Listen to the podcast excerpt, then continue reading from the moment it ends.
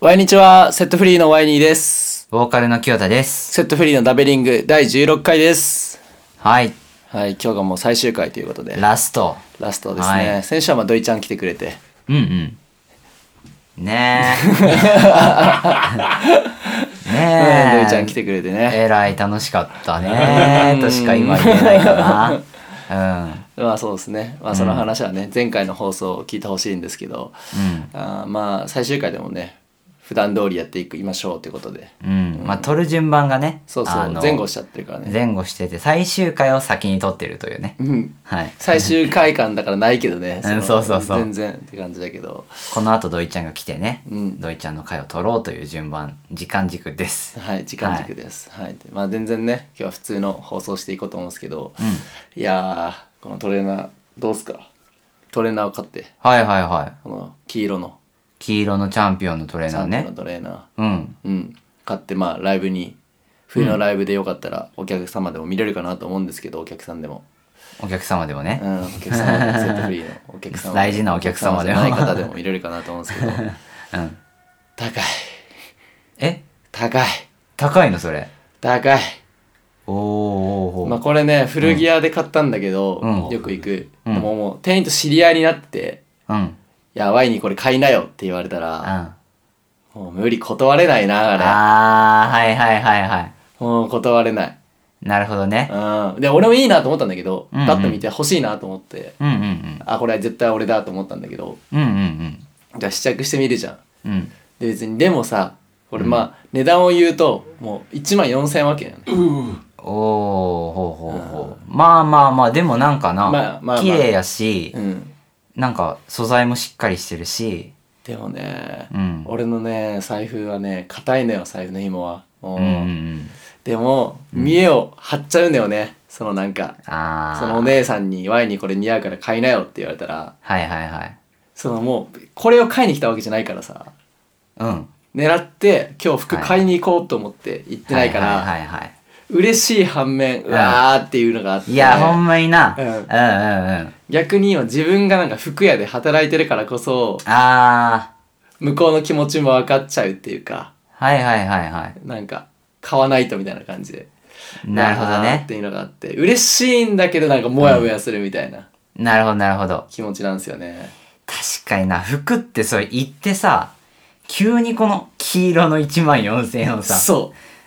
なあ、ううんなんかいいはいいんやけど、うんうん1万4000って急じゃねっていう。そうそうそう う。そうそうそうなのようんそうなのよねはいはいはい。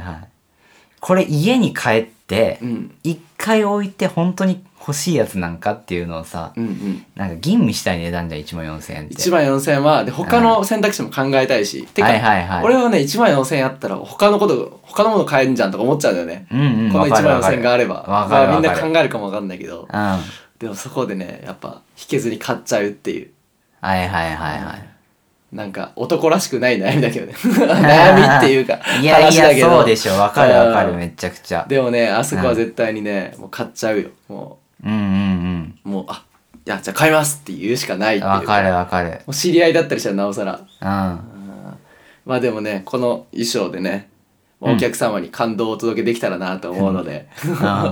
なんか間違ってないんだけど、お客様っていう言い方 何お客様でしょ、お客様ね。じうゃあうんん。大事なね、セットフリーの。うん。セフリちゃんにするじゃセフリちゃん。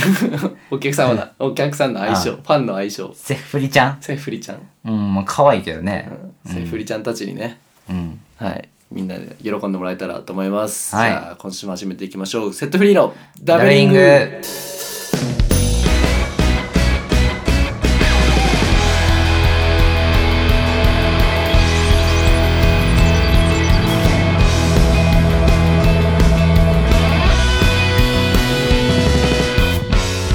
この番組は関西を中心に活動する5人組バンドセットフリーのワイニーとボーカル清田の2人を中心にお送りします7月から10月までの約3ヶ月間毎週日曜20時に更新していきますということで今日ははい。最終回ですはい。あーなんか最終回って初めてだなおー。なんか確かにに最終回ってなんか番組が終わるっていうのはうんうんうんうん。うん確かにねそうなんかあんまり感慨深くないなでもまあね。あまあでも感慨深いかまあ言うてねその3ヶ月うんとかだからねどうでしたこの3ヶ月間は3ヶ月いやでも3ヶ月でいろいろ考え方変わったなと思ったやっぱ初回のはいは話してること聞いたらいうんうんいろいろ考え方が変わった3ヶ月だったんだなって思うよねおー具体的にはなんかうーん例えば本当にねスティーブ・キヨちゃんになったりスティーブ・キヨちゃんになったりおしゃれキヨちゃんになったりもしたもんね、そうん、目指したりとか個人的には引っ越しも決めたしあああのな弾き語りもやめるしうんねインスタもやめたりとかまあインスタはそんな大きいことじゃないかもしれないけどうんなんかこう自分の考え方が変わっていく3ヶ月だったんだよね本当に、ああこの3ヶ月の間で、うん、もうバンドだけにするっていう、ああ大事なものをちゃんとそ見つけられたとうんあー、決意の3ヶ月だったんで最初に言ってることとか、はいはいえーなんならねそう最初はさこの番組はさあのすごい続けていく体でさ3ヶ月以降言もってたもんね言ってたけど、うんまあ、この番組も楽しいけどやっぱやめてちょっと音楽集中した方がいいんじゃないかなって思ったりとかうん、うんうんそういうことをすごい考えるきっかけになった時間でした。うん、ああよかったですね、うんうん、あのー俺についてはどうそのすこの3ヶ月間で一緒にパーソナリティをやってみて、はいはいはい。俺はね結構ねなんかな、あの久しぶりに清田とねこのうん聞いてる人は分かんないかもしれないけどね、うんあのおしゃべりトラックっていうものをね今もやってるんですけどあの、Y に清田世代があったんですよねおおしゃべりトラック、あったねはいはい Y に清田時代ではいはいはい。だからちょうど21か21からうん、 1年間ぐらいやってたんだよね多分22ぐらいまで、そうだね。 50回ぐらい。らい2人でやっててう、んうん、やったやった。うん、でなんうか、ん、お互いがちぐはぐな感じで本当にこの前話したみたいなフリスビーと俺はフリスビーやってるけど今日はキャッチボールやってるみはたいいなはいはい。言っ感たじのね。放送から4年の時を経てねうん、このダベリングという場所でまたラジオやってるわけですけどうん。はすごいなんか関係性が関係性っていうか変わったなっていうのをめっちゃ感じますね、そうやなうん。この Y に京太ラジオオリンピックだな多分オ リンピック。4年に1 4回年ぐらいにの。 1は回い以外の成長度を見るっていう、はいはいはい。うん すっごい次元の低いね。俺とワイニーの世界の、オリンピッ 時々ね、こう、上の方で。ク上の方でたまに4年間の、まあ、修行してきたものを出るっていそうだねかもしれないですねうんうん、また4年後なのかもしれないね、そしたらね。うんまあね4年後かもしれないし、2年後かもしれないけどうんうんうん。結局ね、好きだからやっちゃうんだよね、ラジオはね。うん、そうだねそう、でもやっぱり、ちょっと今の自分には、まだ早かったんじゃないかなとい。いうやもう十分 もう十分まあね、ちょっとかん、いろいろ、まだ結論出てない部分もあるけど、あうん。まあでも俺とね、ワイニーの関係性っていう意味で言ったら、やっぱその、4年前のはいはいおしゃべりトラックでは、その、なんていうかな、俺もさ、尖ってたもんね尖ってたっていう言い方はあれだね一番こういい言い方だね、もっと陰湿なやつだったから そのワイニーにさ何も告げずにさ、はいはい終わらしたりとかしてたからある意味今回最終回をしっかり迎えれたっていうのは素晴らしいことかそう素晴らしいことかもしれない素晴らしいことかもしれないですねうんバイトでもさ何でもさ、うん飛んじゃったりとかねうんうんそういうのってよくないじゃん、うんちゃんとここで終わりですってそこまで走り切るっていうのはねうんうん世の中的に当たり前のことでも俺とワイニーの中ではいや俺飛んだことないから やめてやほんまかおおそうや前飛んだことないのないないおすげえ、うん、バイト飛んだことないよはいはいはいうん、あの親父の手伝いぐらい実家のおそれはよっぽどのことがあったやろうな、うんはいはいはいいや行きたくないって言ったけどはいはいでもワイニーってそうだもんねうん人の悪口言わないし、人間の鏡としてね拝められてるから、そこまでまあねまあお客様次の人ちゃん間国宝って言われてるからちょごめん15回やってきてもそれさばけ へんいやお前違うだろうって 難しいなこれが次の人間国宝歌になりそうだねラッパーの曲のああはいはいはい「俺が次の人間国宝」みたいなはいはいはいセットフリーの新曲にもしかしたらなるかもしれないですねうんちょっとか、うん、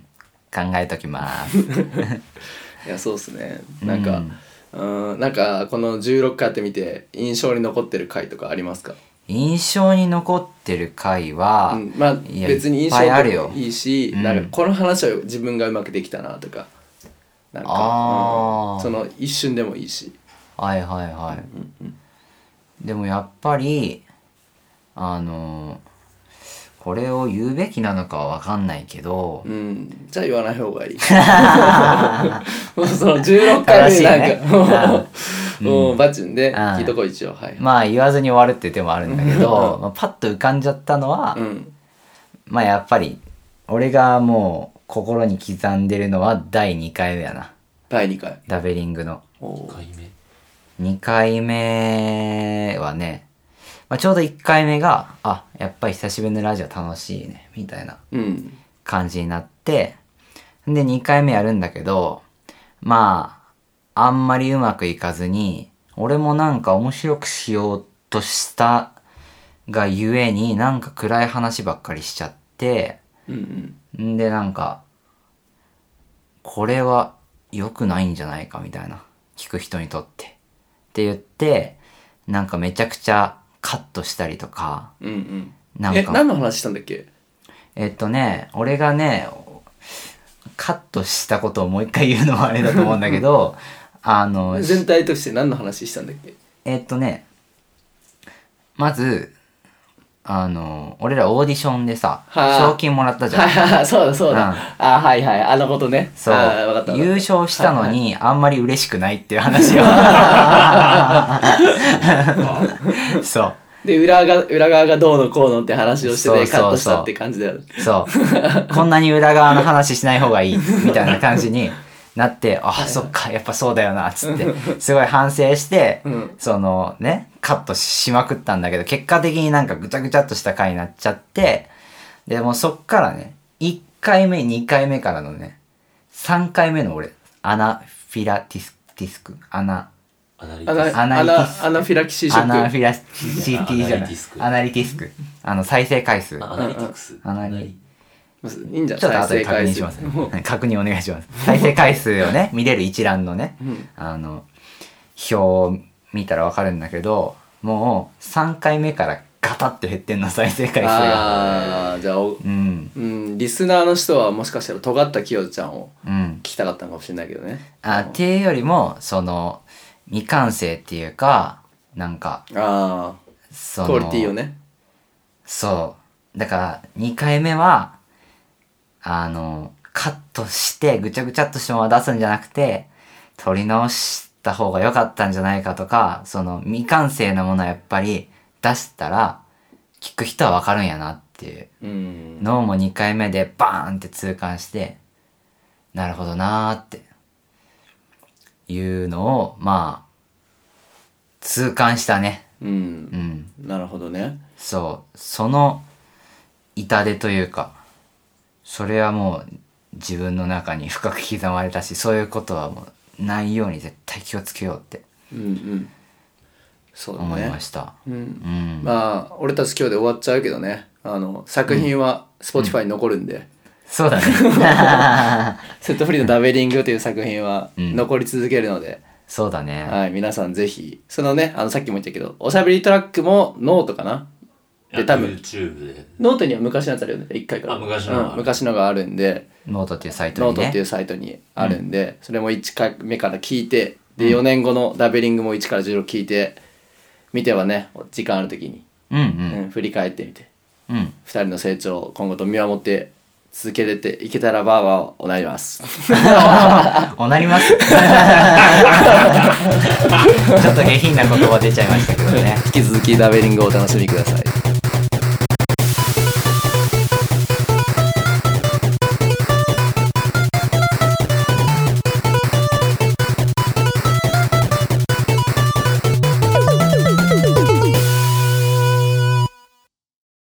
それではコーナー行きましょう。ワイニー文庫のコーナー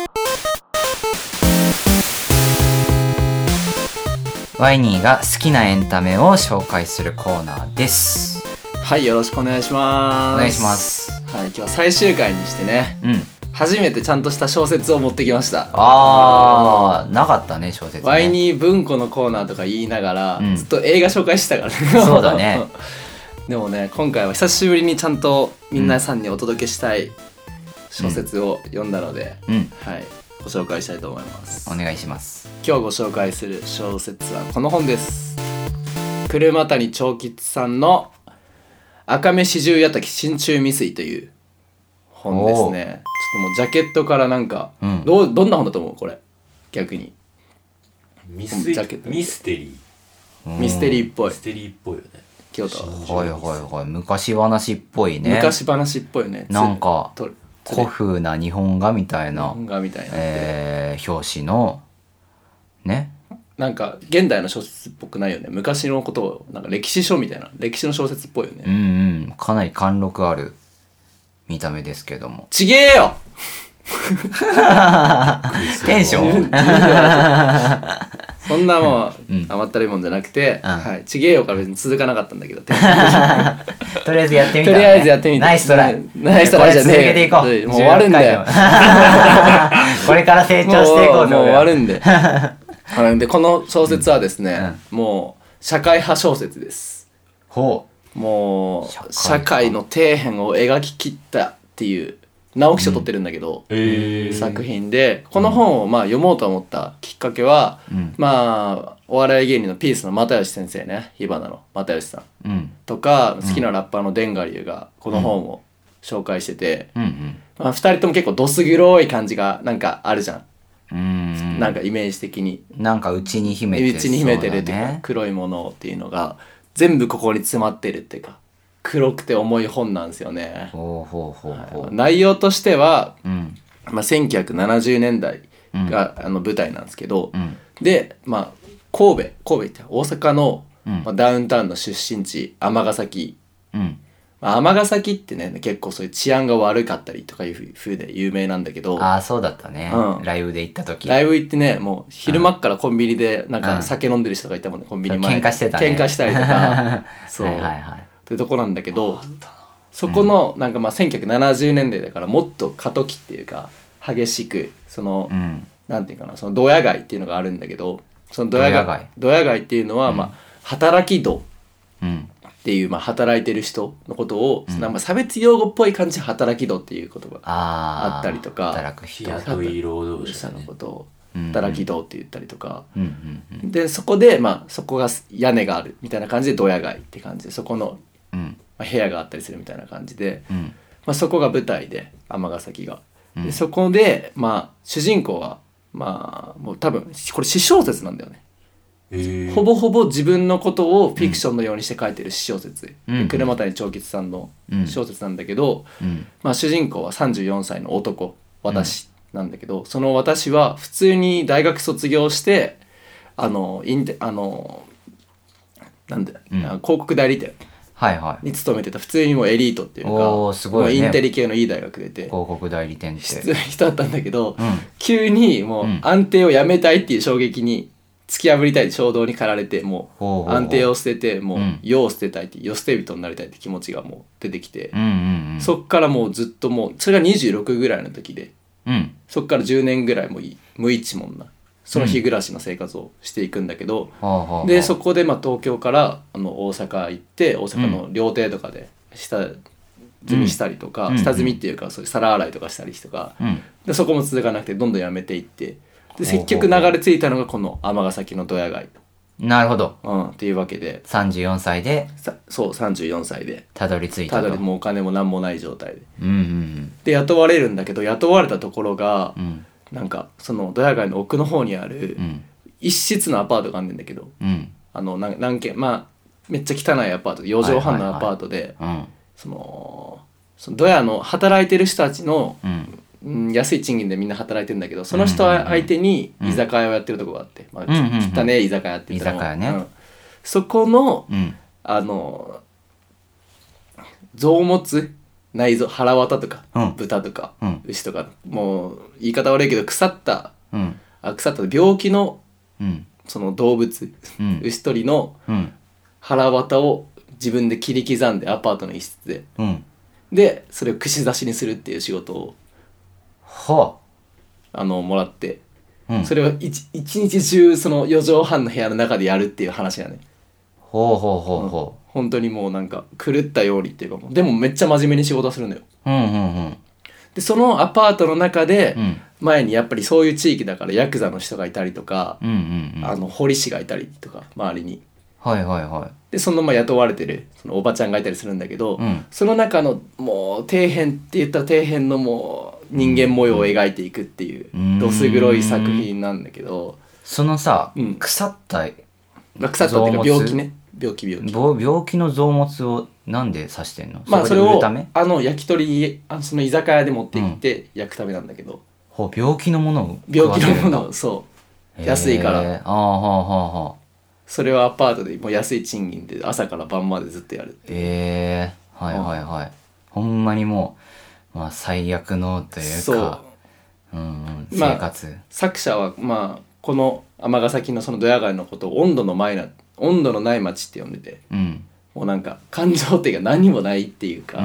もうみ底辺すぎるようなでもその人あの主人公は、うんうんまあ、毎日そうやって臓物を切り刻んでうんやるだけなんだけど、別にギャンブルもしないし、おううん、別にその女性にいたりもしないし、うんテレビも家具もないみたいなうん本当になんか世を捨てたいっていう気持ちだけで生きてるみたいなええはあはあはでも社会生活に別にサラリーマンになっても馴染めないみたいな感じの人でほでうほうほうかといって自殺願望があるわけでもなくもうずなんていうのかな、うんうんうん無一文になりたいみたいあはいはいはいな、うん、感じの人で、うんまあ、そこからまあ物語が進んでいって、うん目の前にいるそのさっき言った堀氏がいるんだけど、うんうん堀氏と一緒に住んでる女性がいるのねうんその女性もめっちゃ美人なんだけどうんあのここに人面鳥っていううん首のとこ背中にいやえっとね後ろ後ろねうん背中にそう堀が入って堀が入ってんね、うん女性なんやけ人面ど鳥のその子とその堀氏もめちゃくちゃ怖い人なんだけどうんその人と関係を結んじゃって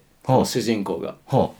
でその女の子はなんか女性はお兄ちゃんがヤクザでううんお兄ちゃんがその組のお金に手つけてうんでもうその女の子を売りさばかな売りさばくっていうかうんあの悪い人に渡さないともうし、自分が殺されちゃうみたいな感じの状況になっちゃってそのお兄ちゃんがそうお兄ちゃんがまずいことになっちゃったまずいことになっちちゃって、うんでその女の子もそんなことされたくないからっつって、うんうんこの主人公に私を連れてって逃げてって言って、おお始まったそこで、うんでもうこれね271ページあるんだけどうんその物語が動き始めるのが160ページぐらいなの、 はいはいはいそれまでずっ遅といねもう、だらだらだらだらずっともう突き刺しまくるみたいな感じはなんいだはけいど、はいはいはいまあ、それで動いていってそうんの舞台になっているあのタイトルにもなっているこの赤飯十矢滝っていうのが三重にあるんだけど、その滝に2人で向かうっていうあ真珠すご真い中未遂って感じでそこで、うんうんうんまあ死ねないんだけどなんか、最後までその主人公のなんか中途半端感そのインテリにもなれないしそういう底辺の人たちにもなれないっていう、どこに向かうんだみたいな感じのはいはい本はで。いうんうんうんなんか読後にね読んだ後に、うんなんかやりきれない本当に重い気持ちになって普通なんうんかこういう直木賞とか、うんまあ有名なものってさ、うん読んだら頑張ろうみたいなものって多いじゃんはいはいはいはい真逆だねうわーなんか重苦しいような雰囲気だけどはいはいはいでもなんかこのままでいいのかなみたいな自分に衝撃を受けたというか衝動が宿るような本はあだったではすあね、はあこのままでいいのかなとそうそうまあこのままでいいのかなっていうか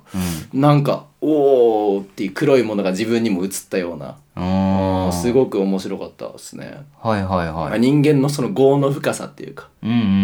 んっていうのをめちゃくちゃ書き切った作品になっててうんなるほどでねこの作者にじゃあどんな人が書いてるのかなと思って、うんこの車谷長吉さんのインタビューをもう亡くなっちゃってるんだけど、うん読んでたらもうおー本本とは、うんまあ、遺書を書くことだって言っててうんうんうん自分の遺書を書くことだっていう、うんまあ、そのためにも命を削って小説を書いてるってことを言ってて。うん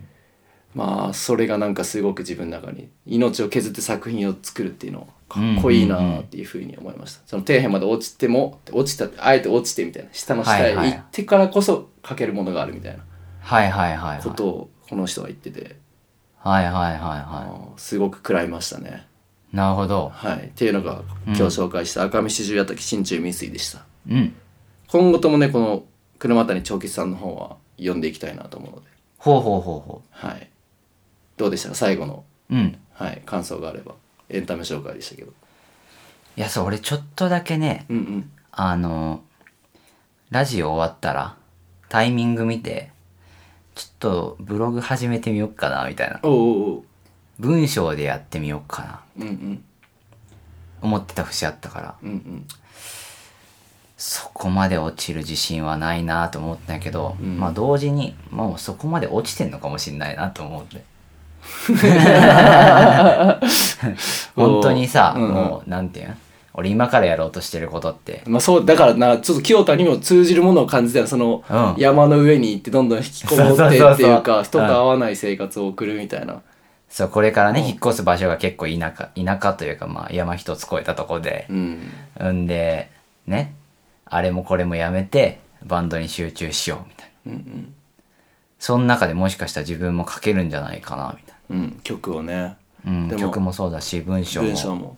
車谷長吉さんもやっぱ孤独が人を作るっていうふうに名言を残してたのでうんうんうん。今後とも一人で頑張ってくださいああ、そのなんか、バンドで楽しくサポートしてくれよ。 楽しくやっていこうよ、そこは。 以上ワイニー文庫のコーナーでしたはい。